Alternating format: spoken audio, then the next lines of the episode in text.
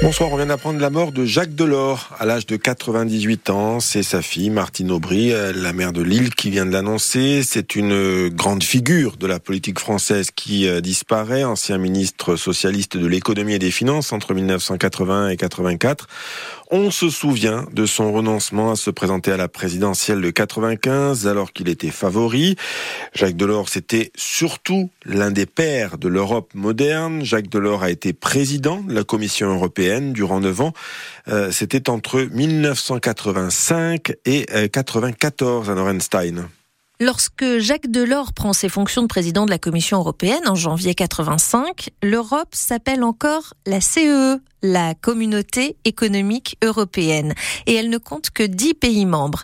Elle est engluée dans un certain immobilisme et elle attend son homme providentiel. C'est Jacques Delors, cet homme pourtant discret, qui va lui redonner un nouveau souffle. Le marché unique, le traité de Maastricht, la naissance de l'Union européenne, l'Union économique et monétaire, prémisse de l'euro, mais aussi le programme Erasmus, c'est à Jacques Delors, président de la Commission européenne, qu'on le doit. Alors c'est vrai qu'il va être bien aidé par la chute inattendue du mur de Berlin le 9 novembre 89, ce qui va accélérer tout le processus qu'il a en tête. Aucun de ses successeurs n'arrivera jamais à endosser le rôle de dirigeant incontestable de l'Union, comme il l'aura été pendant dix ans, tellement visionnaire qu'en juin 2015, il reçoit le titre de citoyen d'honneur de l'Europe, comme avant lui Jean Monnet et Helmut Kohl. Coup dur pour Anticor, l'association contre la corruption et la lutte pour rétablir l'éthique en politique, qui a vu sa demande de renouvellement d'agrément rester sans réponse de la part du gouvernement. En effet, l'exécutif avait jusqu'à hier soir minuit pour renouveler ce précieux sésame. Ce matin, pas de traces dans le journal officiel ou aucune communication du ministère des Affaires étrangères en charge du dossier, ce qui équivaut donc à une décision implicite de refus avec comme principale conséquence, Jean-Philippe Thibaudot, l'impossibilité pour Anticor de saisir désormais efficacement la justice en cas d'inaction du parquet.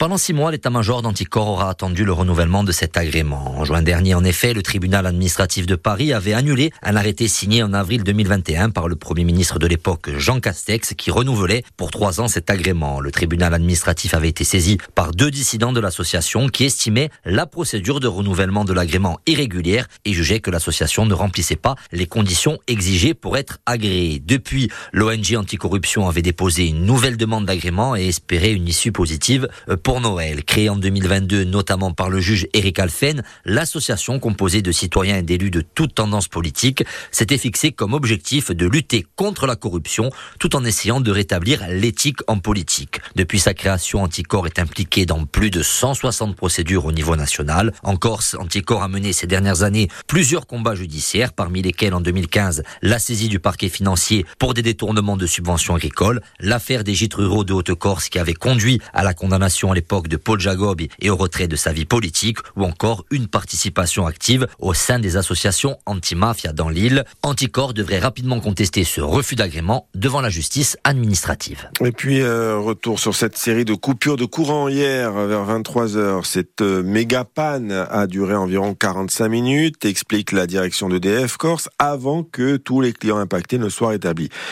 Cette panne, cette méga panne est, liée à un incident survenu en Sardaigne sur le réseau Sarco. C'était déjà le cas, Maxime Beckmer, il y a deux jours et il y a quinze jours également.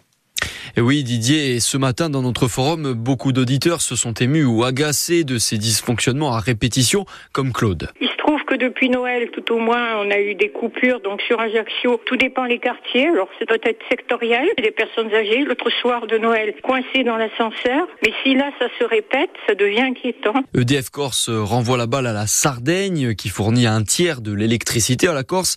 Amandine Bono est la chef de service gestion des systèmes électriques. De ce que nous disent nos collègues italiens, ils ont des problèmes liés euh, à la pollution saline, donc aux embruns qui déposent du sur leur matériel électrique qui génère quelques dysfonctionnements. Ils ont pris les mesures nécessaires et ils vont procéder, euh, je suppose, à un nettoyage pour que le réseau puisse revenir dans des conditions normales le, plus rapidement possible. Et lorsque ces pannes surviennent, la Corse active alors son système de protection du réseau. Le système de protection qui vise à couper très rapidement l'alimentation de certains clients pour rétablir le niveau de consommation au niveau de production euh, dont on dispose au moment de l'incident vise à limiter la profondeur de la coupure. EDF Corse le reconnaît. Dans ces conditions, on pourrait malheureusement enregistrer d'autres coupures de ce type dans les jours à venir. Allez, on croise les doigts au moins pour ce soir.